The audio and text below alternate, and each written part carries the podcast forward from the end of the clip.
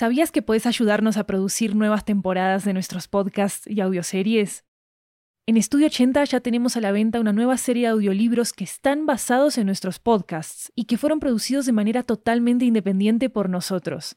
Tenemos audiolibros de muchos géneros, comedia romántica, terror, crímenes reales, comunicación y lingüística, comida, estilo de vida, historias de migración y mucho más.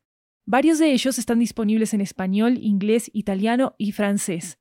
Conoce nuestro catálogo en 80estudio.com, diagonal audiobooks, y encontrá los títulos en libro.fm, Apple Books, Google Play, Storytel, BookBeat y en tu aplicación de audiolibros favorita.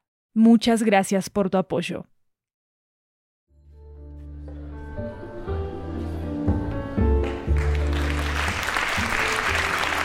Hi everyone, welcome to 80 Cuentos, a Latin American anthology with audio tales coming from all around the region. I'm Maru Lombardo, your host, and today's story comes to us from Bucaramanga, Colombia.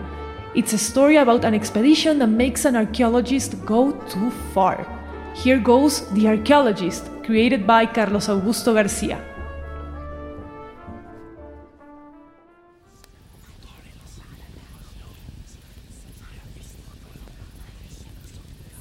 As I was saying, I found my old path again after wandering along the road a road strewn with mistakes. Let me tell you then about the adventure I recorded in my old travelogue, a fascinating and unrepeatable experience.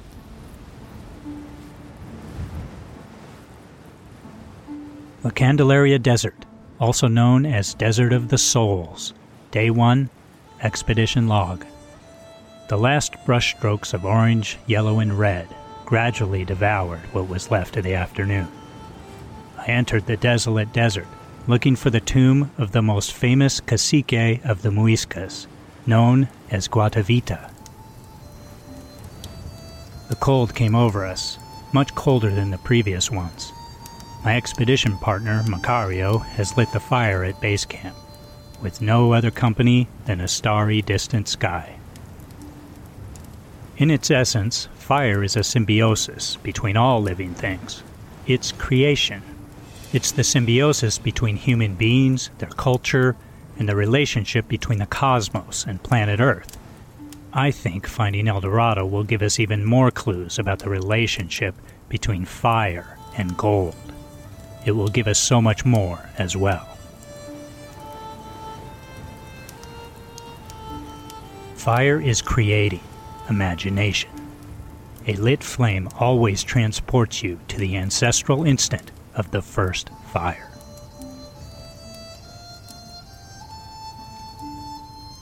La Candelaria Desert, first night of the expedition. We started crossing the desert several hours ago. We have decided to rest. This place witnessed the flourishing of the ancestral culture of the Muiscas, famous for their rituals of worship to Chia, the moon, and her husband Sué, the sun, with countless idols of pure gold, inlaid with mind blowing green gems, emeralds teeming in these lands. They were famous for their imminent decline as well after the barbarism of the colonizers. The weather conditions in this desert are as changeable as they are extreme. At times, an almost infernal heat wave devours us. At other times, a barely bearable cold holds us hostages. I sense in Macario a man without scruples, a man who only seems to be driven by excessive ambition. The only guide available for this expedition, his services were the only ones I could afford with the little money I still have left in my purse. He's sneaky and wild, unpredictable.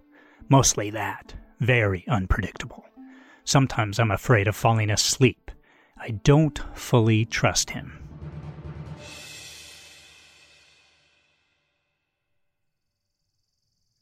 La Candelaria Desert, Day 3. I have the certainty that we are hopelessly lost, or that we walk in circles. Sometimes I feel like I'm traveling through space in an alternate reality that I don't know and I I fear. We have only the company of hungry, menacing vultures, and that of our thoughts. I, I remember old deeds. Meanwhile, Macario is immersed in his petty thoughts. The nights are torturous. In addition to the cold, the predators prowling, and the lack of water, now I have Macario's hallucinations upon me. I suspect he has contracted a rare disease. He has a high fever, and his spectral visions disturb me. There are few drops of water left in our canteens.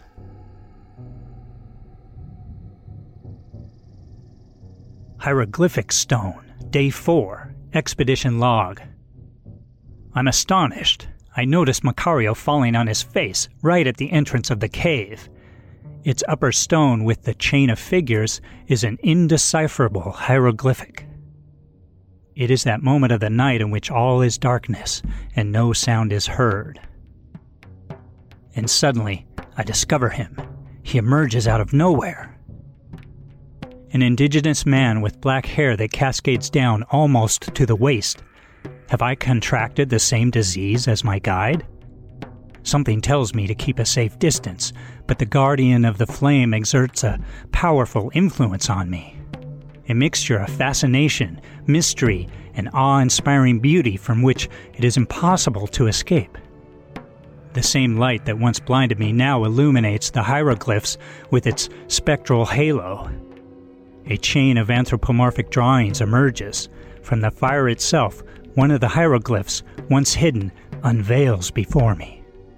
It seems that after a lifetime of spending my last penny on this feverish endeavor, I finally found it the tomb of Cacique Guatavita, the chief who used to bathe in gold.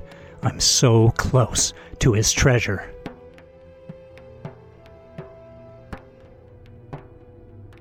The black night falls with its deathly curtain, giving way to a sky filled with shades of green and purple blue.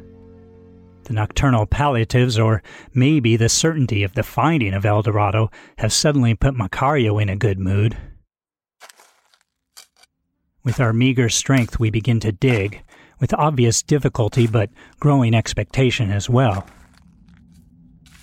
A chain of rocks in symmetrical procession seems to want us, at all costs, to reach the treasure presumably sleeping below. With the edge of the shovel, we finally touch what seems to be the so called guaca, what for humanity was the famous Dorado, the one for which this place was bathed in blood. Something elusive and reserved only for me, for years, people speculated that it was just one more legend from this region of Colombia, the Cundiboyacense Plateau. Our heart beats again despite the vicissitudes, as if filled with the joy of the goal achieved. What a disappointment! Only clay pots?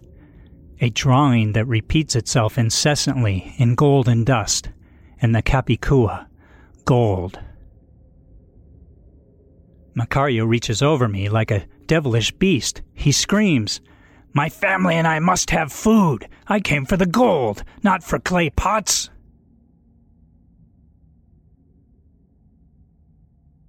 Hieroglyphic Stone, Day 6, Expedition Log.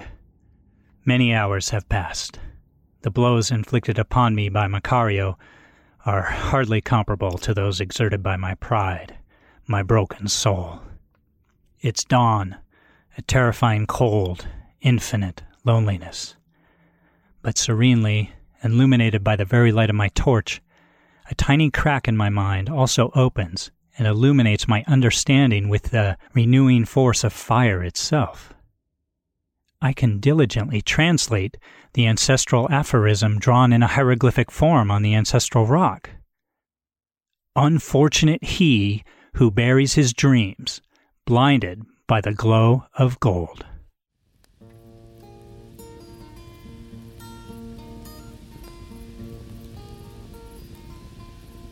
Macario. Macario broke his neck after he fell from a horse, wandering in his incessant search for Guatavita and his legacy. It happened after the same indigenous man appeared in front of him, guarding a flame of fire. Fire is the element used to atone for our faults, devouring, witness of a new cycle beginning. At the beginning of my work as an archaeologist, I was moved only by mysticism. the desire to unravel the mysteries and put them at the service of science.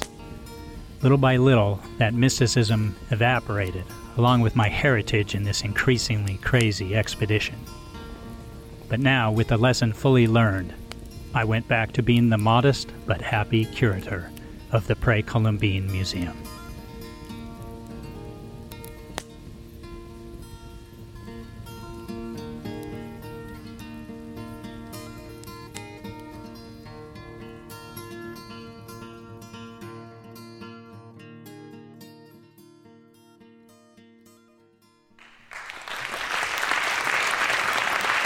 Don't forget to check out the Spanish version of this episode called El Arqueólogo. You can find it in our podcast feed as well. This story was created and written by Carlos Augusto Garcia from Bucaramanga, Colombia. The archaeologist was voiced by Bob Harkins. Bob is a journalist based in Los Angeles and the founder of Story Hangar, a network of independent documentary podcasts. You can check out the network at storyhangar.com. Sound designing for this episode was made by me, Maru Lombardo. Music by Damiano Baldoni and Dr. Turtle. You can check out transcripts for our episodes at 80studio.com slash 80-cuentos. I'm Maru Lombardo, this is 80 Cuentos. Thank you for coming and of course, thanks for listening.